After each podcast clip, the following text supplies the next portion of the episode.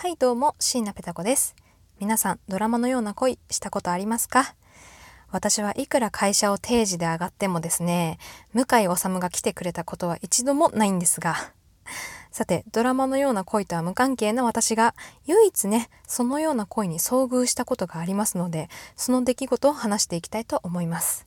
時は2001年、私が小学1年生だった頃のお話です。2001年とあるドラマが流行っておりました。何かわかりますか？そう、チュラさんです。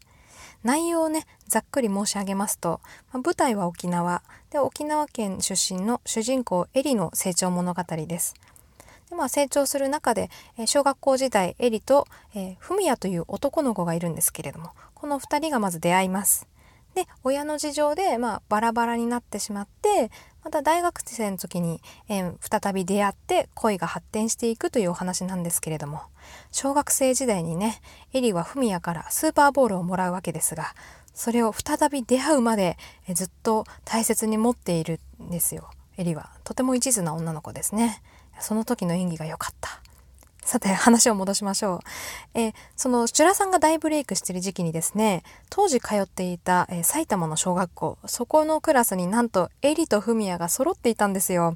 これには子供もこのその親も大興奮でしてすぐにクラスではねエリとフミヤをくっつけようっていう動きが、えー、出てきました。しかもエリとの一番仲良くしていた女の子がはるかっていう名前だったんですけれどもはるかちゃんなんとこれがちょっとまずかった。チュラさんでもはるかって出てくるんですよ。ね、そのしかもですね、そのチュラさんのはるかはエリの恋敵なんですよね。